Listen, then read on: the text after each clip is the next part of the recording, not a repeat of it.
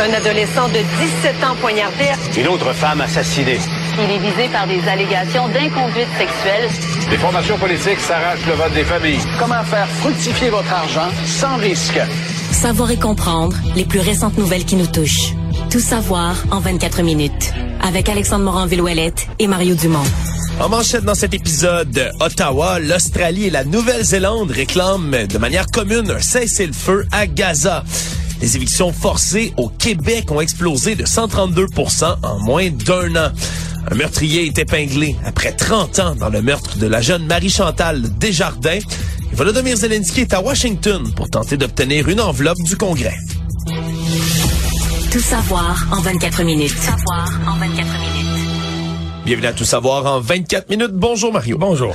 Retournement de situation aujourd'hui dans la posture du Canada, mais aussi de ses alliés dans le tout ce qui concerne le cessez-le-feu, pause humanitaire, trêve humanitaire, beaucoup de termes là, depuis l'attaque du 7 octobre dernier sur Israël qui a déclenché les représailles de la part de l'État hébreu. Et là, pour la première fois aujourd'hui, pour la première fois du moins depuis le 7 octobre dernier, Justin Trudeau a employé le terme cessez-le-feu rejoint par l'Australie et la Nouvelle-Zélande. C'est les premiers ministres de ces trois pays, donc M. Trudeau, son homologue Anthony Albanese de l'Australie, Christopher Luxon de la Nouvelle-Zélande, qui disent oui, reconnaître le droit d'Israël à exister, le droit à se défendre aussi, mais aussi de le faire dans le respect du droit humanitaire international. Et donc demande un cessez-le-feu bilatéral, le Hamas qui doit déposer ses armes aussi, tout comme Israël, pour tenter ben, d'obtenir une solution. Et demande que dans la nouvelle solution, le Hamas soit pas du tout euh, dans tout ce qui est gouvernement palestinien. Là. Voilà, soit complètement la, exclu de, de, la, de, la, gouverne de la bande de Gaza ou de la Cisjordanie. Oui. Euh, que le Hamas soit laissé en dehors de ça.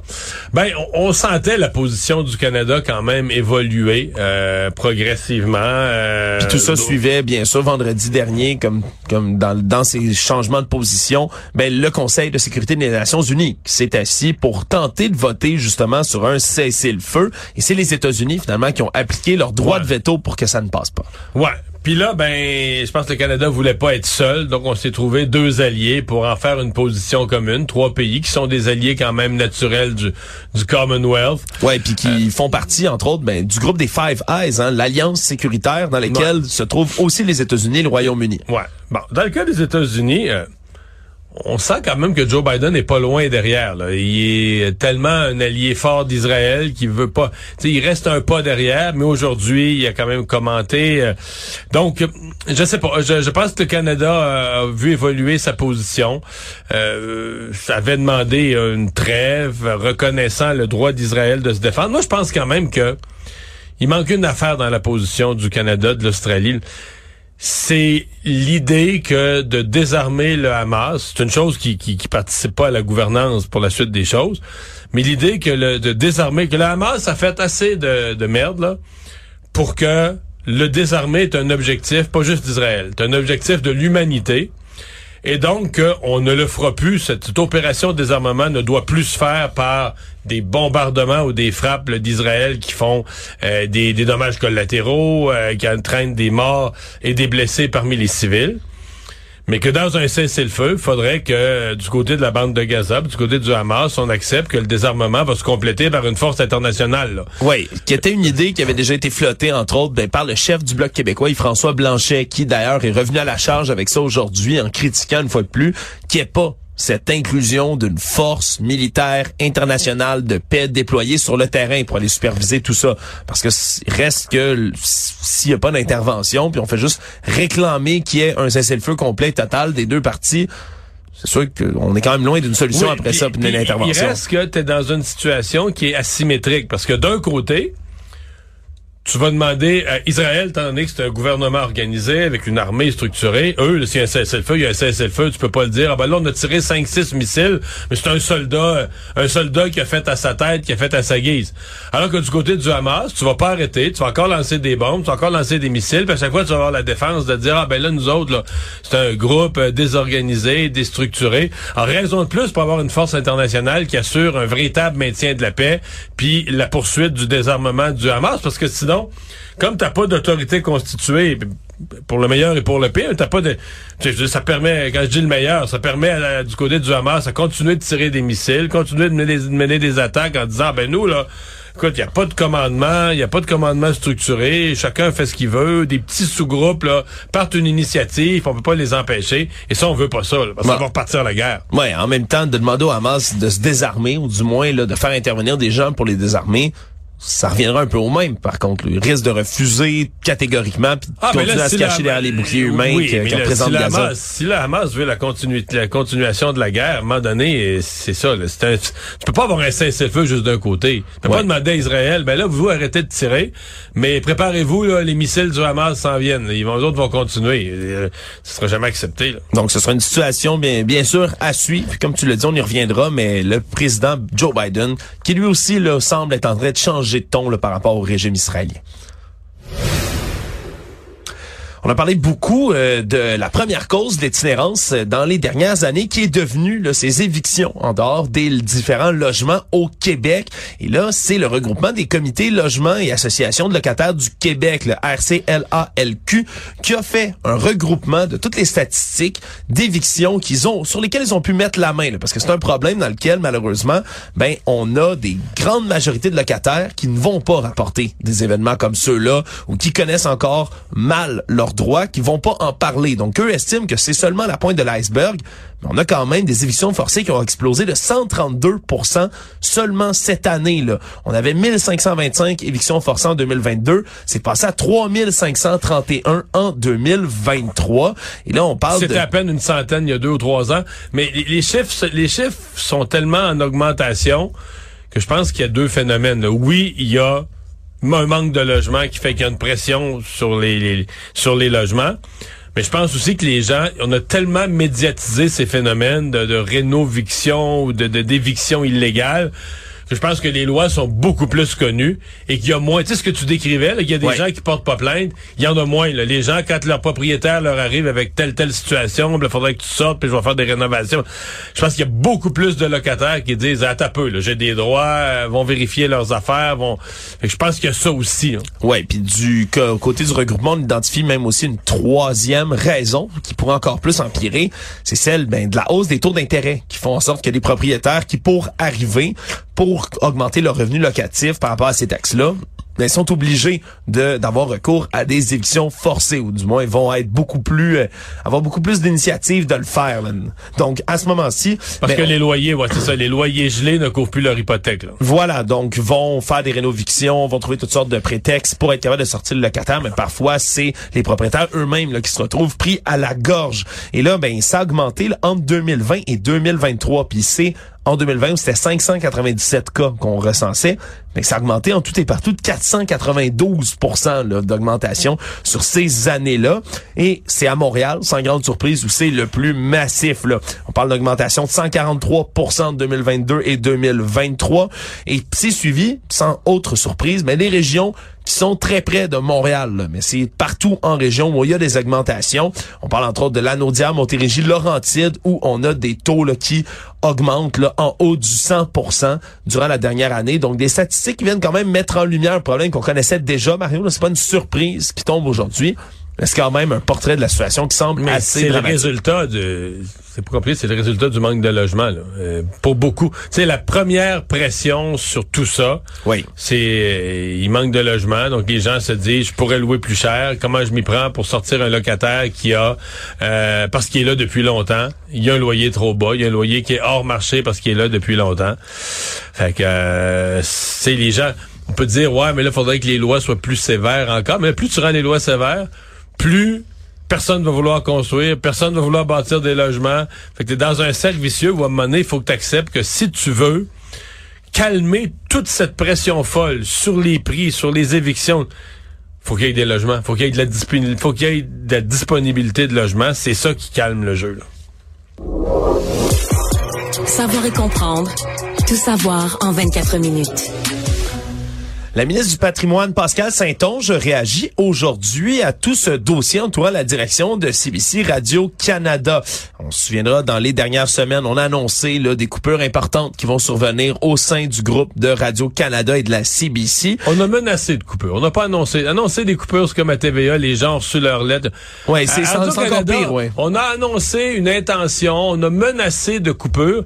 Il y a personne, il y a aucun employé pour l'instant qui a reçu une lettre disant ton ton ton poste est coupé là. Ouais, c'est Parce que là, il y a de encore des, ouais, y a encore des discussions à Ottawa, on dit ouais, mais là on pourrait revoir les budgets puis tout ça. Fait que tu dis OK, fait que dans le fond, s'il y avait leur budget ou tu sais, alors peut-être que là il y a des coupures qui auraient pas lieu. Ouais. Puis tout ça suivi après ça, ben une entrevue qui a été diffusée là, d'ailleurs où on retrouve Catherine Tech, qui est la grande patronne de CBC Radio Canada, qui disait pas être fixée encore à savoir s'il allait avoir des bonus distribués au haut cadre de Radio Canada, des bonus Pour qui Noël, s'élèvent. pour la fin de l'année, pour Noël. Oui, bonus qui s'élèvent à des millions de dollars, Mario, là, ni plus ni moins, au sein de la haute direction. Et c'est euh, Pascal Saint-Onge, donc, qui réagissait aujourd'hui, alors qu'elle entrait au Conseil des ministres et que ses commentaires ont été captés par la presse qui était présente sur place. Et elle a dit que, a commenté, entre autres, ben, le voyage qui est en train d'entreprendre Madame T en ce moment. Présentement, là, elle, est arrivée, au- au- à l'heure précise où on se parle, elle est arrivée en Australie, Madame Tate. Pour participer. un congrès, parce qu'elle est présidente des médias publics internationaux. Là. Le groupe de travail mondial pour les médias publics, effectivement, est invité euh, par l'Australian Broadcasting Corporation à se rendre là-bas. Euh, faut, faut préciser quand même, là, tous les frais sont assumés par la Australian Broadcasting Corporation. Elle a pris, elle, un congé à ses frais sur place pour à s'adonner à toutes sortes d'activités, justement, qui ne seraient pas comptabilisées. Mais les termes de Mme Saint-Onge là-dessus, ben, c'est que c'est pas un- le moment opportun. Le moment n'est pas opportun pour se rendre Ouais, parce qu'elle dit l'organisation s'est faite brasser. Il reste que ces menaces de coupure de poste, ça crée beaucoup d'instabilité à l'interne. Alors la ministre trouvait, euh, avait l'air à trouver que c'était un drôle de moment pour la direction.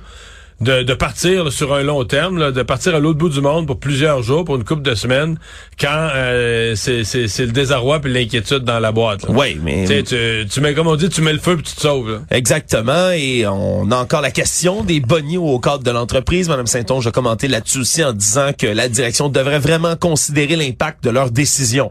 S'entend que c'est des mots qui veulent pas dire grand-chose, Mario, mais quand même, quand on lit entre les lignes, Madame Saint-Onge n'avait pas vraiment le choix de monter Ben, ne serait-ce qu'un peu le ton Radio-Can. il y a des journées, je me demande si ces jours sont pas comptés, Madame Tate, là. Tu sais que même le d'abord avec euh, avec Pierre Poilievre, si Pierre Poilievre est élu, ses jours sont plus que comptés, là, c'est fini pour Oui. elle le lendemain. Mais euh, même avec le gouvernement libéral, je sais pas jusqu'à quel point ils sont satisfaits, mettons, de, de la dernière année, des dernières semaines. euh, Puis ces dernières sorties médiatiques aussi qui, Ouais, veut, ouais. veut pas, viennent mettre le gouvernement dans l'embarras, alors où on négocie toujours là ce fonds indépendant de 100 millions euh, qui va être organisé avec l'argent de Google. Donc, Ah, mais ça euh, aussi, s'il y avait de l'argent de Google donné à Radio-Canada, ben là, peut-être les coupures, on n'aurait pas besoin d'en faire autant. C'est pour ça que je te dis que ça a tellement l'air bien plus d'une grosse position de négociation que d'une véritable série de mises à pied là, forcée par la situation financière? Une bonne nouvelle est annoncée aujourd'hui par la Sûreté du Québec qui aurait potentiellement résolu un meurtre qui date d'il y a près de 30 ans dans les Laurentides. Meurtre commis sur Marie-Chantal Desjardins, une enfant de 10 ans, en juillet 1994 à Rosemère. là. Une jeune fille qui avait été assassinée, se rendait chez une amie, avait complètement disparu, n'était jamais rentrée chez elle. On avait retrouvé son vélo, je m'en souviens, son vélo jaune, le fameux vélo jaune. euh, Exactement. Elle avait été retrouvée dans un boisé et on avait rapidement compris qu'elle a été assassinée. Des marques autour de son cou qui tenaient à, à montrer une strangulation. Là, donc aurait été non seulement étranglée, mais potentiellement agressée sexuellement également. Là, selon les blessures qu'on a retrouvées sur son corps. Et c'est des années et des années et des années, donc près de 30 ans maintenant, plus et, tard et grâce à la science, il faut le dire. Là. Qu'on est en train de résoudre tout ça grâce à la science, tout à fait. Comme c'est le cas pour beaucoup de cold cases. hein. Mario, on va dire également, là, ces fameux dossiers froids dans lesquels on est incapable de trouver un meurtrier ou l'auteur Ben, d'un crime. Il semble-t-il qu'avec les, il y a des équipes là qui les rouvrent un après l'autre à la lumière des des nouvelles sciences, des nouvelles possibilités scientifiques, je devrais dire, l'ADN, puis on visite le dossier, on se repose la question, est-ce qu'il y a des nouvelles pistes qu'on pourrait suivre euh, avec les moyens d'aujourd'hui? Puis des fois, la réponse, c'est oui. Oui, parce que dans plusieurs dossiers, on n'a pas jeté encore là, les pièces euh, à conviction qui sont dans un euh, qui sont récoltées dans le cadre d'une enquête. Et donc, que ce soit des vêtements, que ce soit des morceaux de cheveux, que ce soit peu importe ce qu'on retrouve sur place, mais parfois on est capable d'identifier grâce à l'ADN. Et c'est exactement ce qui a trahi le potentiel le tueur dans ce dossier-là, Réal Courtemanche, là, qui est accusé de meurtre prémédité, qui a même été là, qui a même comparé aujourd'hui devant la cour supérieure. Il a plaidé non coupable. Il est aujourd'hui à 61 ans, mais c'est un homme, faut comprendre, là, qui a un dossier criminel absolument garni. Là. Dans le genre, dans, le genre d'événement, là. Ouais, lui qui purge déjà une peine de prison, un événement survenu à Princeville en 2011, dans lequel encore une fois, modus operandi similaire. Il est allé dans la voiture d'une victime, d'une femme, tenter de l'enlever, la séquestrer, le menacer de mort avec un couteau, l'amener dans un boisé. La victime qui aurait réussi à s'échapper. Et là, il était déclaré délinquant dangereux là, à contrôler. Ce qui fait en sorte que pour un délinquant dangereux, mais une remise en liberté, c'est beaucoup plus difficile. Il, a demandé d'être libéré d'ailleurs en 2021 et on lui a refusé. Il faut comprendre qu'une autre condamnation comme celle-là de meurtre, mais le gardera en Non, dedans là, ça serait fini. là. encore plus longtemps. Il cumule 80 condamnations sur une période d'à peu près 30 ans. Mais c'est comme, euh, je dis pas que l'enquête n'a pas été faite à l'époque, ils avaient peut-être pas les moyens, là. mais tu sais, ça démontre l'importance des coincés, là, d'enquêter. S'il avait été arrêté à ce moment-là, là, toutes les autres victimes qu'on aurait évitées, euh, c'est 80 dossiers, là, je sais pas sur combien Ouais, de 80 victimes. condamnations. Ouais, c'est ça. Mais c'est pas nécessairement 80 victimes. Il peut y avoir plusieurs chefs d'accusation sur On la même victime. Mais quand même, là, toutes ces victimes qu'on aurait qu'on aurait évitées par la suite, euh, c'est c'est ça. Et c'est l'importance. Je trouvais que c'est ce que aujourd'hui tu voyais cette nouvelle là. Puis bon, on se dit aujourd'hui tant mieux. Euh, ça résout. C'est fou parce que on dirait que c'est comme euh, J'envoyais la photo pour dire que c'est comme un enfant figé dans le temps. Aujourd'hui, elle aurait 40 ans. là. Tu sais, Ouais. cette fille-là, euh, cette femme-là, elle aurait 40 ans, elle aurait une carrière, elle aurait peut-être elle-même deux, trois enfants. Mais euh, ça, bon, pour la famille, qui sont aujourd'hui des gens euh, plus âgés, ça, ça probablement que ça leur apporte enfin une réponse. Leur- mais ça nous rappelle à tous tous ces dossiers-là, euh, il faut les attraper. Il y en a presque pas qui récidivent pas. Presque pas. Là. Une fois qu'ils l'ont commis, une fois qu'ils y ont goûté, une fois qu'ils l'ont fait. Puis une fois qu'ils se rendent compte qu'ils se font pas pogner pour ça, Exact. Puis là, tu vois, là, là, c'est à Princeville, euh, je pense que c'est à Victoriaville qui a été arrêté, mais c'est à Princeville. Qui, fait qu'à l'autre bout, du, ben, pas à l'autre bout du Québec, mais à 250 km de là, là tu sais, il est allé refaire une autre victime. Non, il faut, euh, il faut pas ménager les efforts pour les arrêter. Tout savoir en 24 minutes. On a parlé beaucoup, beaucoup, beaucoup de vols de voitures, hein, fléau Mhm. au Québec dans la dernière année. On le sait, ça a explosé. En janvier, novembre 2023, c'est 13 900 vols de voitures qui ont été répertoriés au Québec, grande majorité à Montréal. Et sincèrement, c'est au point où ça tourne au ridicule. Ça, c'est euh, c'est une affaire qui... Ben, ça tourne au ridicule, surtout quand on a des cas comme ceux-là qui sont rapportés par nos collègues du bureau d'enquête. Quand on a ben, des personnes en position d'autorité, en l'occurrence cette fois-ci ben, une ministre, Martine Biron, ministre des Relations internationales et de la francophonie, qui s'est pas fait voler son véhicule à elle, mais bien sa limousine de fonction. là. Ce qu'on appelle les limousines là, des ministres, là, la fameuse voiture. Ouais, qui sont pas du tout des limousines, qui sont, il y a toute une série de voitures admissibles. C'est un Toyota Highlander 2022 dans ce cas-ci. Mais on apprend qu'il a été volé la semaine dernière, le 5 décembre dernier, alors que la ministre, elle, n'était pas là dans ses fonctions, que c'était plutôt le chauffeur, là, qui agit un peu comme garde du corps, qui était en possession du véhicule et qui a signalé donc le vol à la police de Québec. Il a été retracé le lendemain. Il était déjà rendu dans la région de Montréal. là. On l'avait déjà déplacé pour l'amener, on peut deviner, vers le port de Montréal, endroit où transitent là, la plupart de ces véhicules qui sont volés. Et il y a deux jeunes hommes qui sont dans la mire des policiers Malgré l'œil vigilant des services frontaliers canadiens.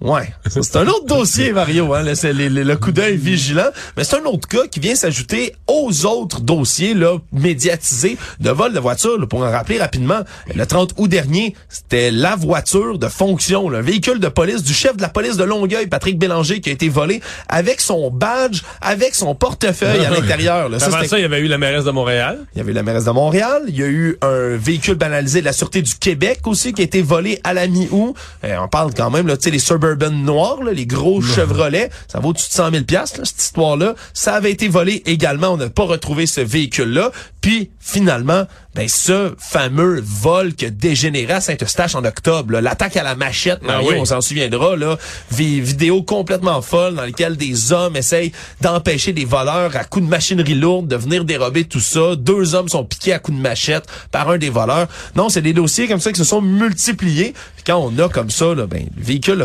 de Biron. qui Mais là, elle l'a fait voler. retrouvé, elle. Pour elle, ça a été retrouvé, mais ça illustre encore Mais une il doit fois à avoir quand même dans un véhicule de fonction de ministre, il doit avoir quelques petites puces là euh, pour ils le diront jamais là, Non. mais il doit avoir quelques petits moyens de le localiser d'après moi. C'est pas un Ouais, mais pour le les voleurs, c'est pas un bon choix. là. Le problème, c'est qu'on s'est banalisé comme véhicule, donc les voleurs avaient probablement même pas idée qu'ils étaient en train de voler la voiture de fonction d'un ministre. Dans tous les cas, je pense que c'est quand même un moyen d'attirer la chaleur sur soi quand on est un bandit. Économie. Avis aux amateurs de sirop d'érable, la production de sirop au Québec, dans le reste du Canada, a chuté drastiquement cette année alors qu'on a les chiffres qui viennent de tomber. Au Québec, là, c'est 41,3% de moins de production de sirop d'érable en 2023 par rapport à 2022. Et c'est le Québec, dans le Canada, qui est la, la province qui produit le plus de ce fameux liquide ambré. Et là, c'est 9,4 millions de gallons qu'on a réussi à produire cette année. Mais le gros blâme, le gros du blâme, on le jette sur cette fameuse là tempête de verglas qui est survenue en début d'année. Hein. Déjà, c'est loin, le même au printemps. euh, tempête de verglas qui a cassé des branches d'arbres et des branches d'arbres et des branches d'arbres. On comprend que c'est venu affecter beaucoup les érables ici du Québec qui produisent donc l'eau d'érable nécessaire à la production de sirop. Donc, on a eu ben, une année, euh, une mauvaise année. Ouais, mais heureusement. l'impact risque d'être là sur les prix, mais c'est surtout à ça que je pense. Mais c'est quand même un gros revirement de situation parce qu'il y a quelques années, pas si longtemps tant que ça, euh, c'était le problème du sirop d'érable, c'est le problème des surplus. Même certains se moquaient là, de cet entrepôt, je pense dans le centre du Québec, ça s'appelait Sisville, mais cet Ouais. entrepôt où on avait des barils et des barils La réserve qui nationale. s'accumulaient. Oui, notre réserve nationale, des barils qui s'accumulaient. Mais là, je pense qu'on a encore une certaine réserve, mais on n'est plus du tout dans le même genre de scénario. Là, on est dans un scénario où, euh, compte tenu de moins de produits disponibles, les prix risquent d'augmenter. Le monde.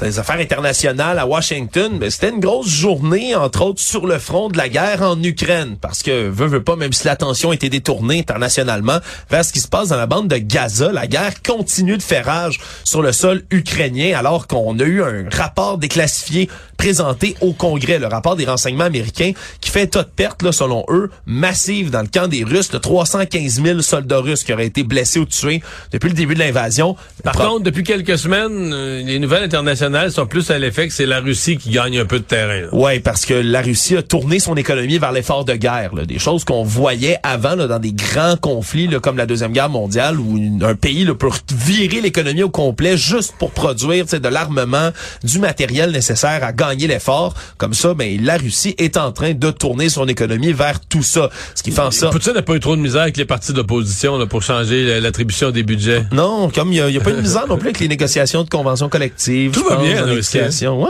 c'est vrai. C'est pour ça que M. Trump admire autant le président russe. Hein? Je Ben pense ouais. c'est tout trop le rondement. Pas d'opposition. Pas de démocratie, pas d'opposition. Ça se le bien. seul, le seul opposant, là, Navalny, est... Alexei Navalny, qui était en, colonie pénitentiaire, a disparu, d'ailleurs, Ouais. dans les derniers jours. Je pense pas que c'est parce qu'ils l'ont laissé sortir. ouais. Non, non. Je veux dire ça comme ça.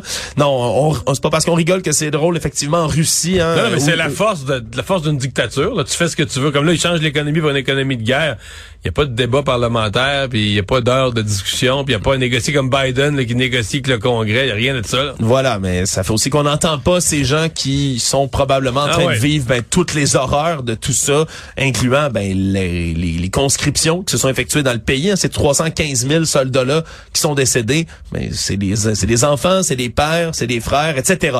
Bref, ben, aujourd'hui, pour être capable de rivaliser avec cet effort de guerre russe, Volodymyr Zelensky, le président ukrainien, était sur place à Washington, est arrivé pour encore une fois parler au Congrès, Congrès qui est de plus en plus divisé par rapport à l'aide qui est apportée à l'Ukraine. Parce qu'on a engagé jusqu'ici là quelques 110 milliards de dollars, là, 110 milliards depuis le début de l'invasion, et on est censé envoyer une nouvelle enveloppe de 61 milliards de dollars supplémentaires pour que l'Ukraine soit capable de tenir tête à la Russie.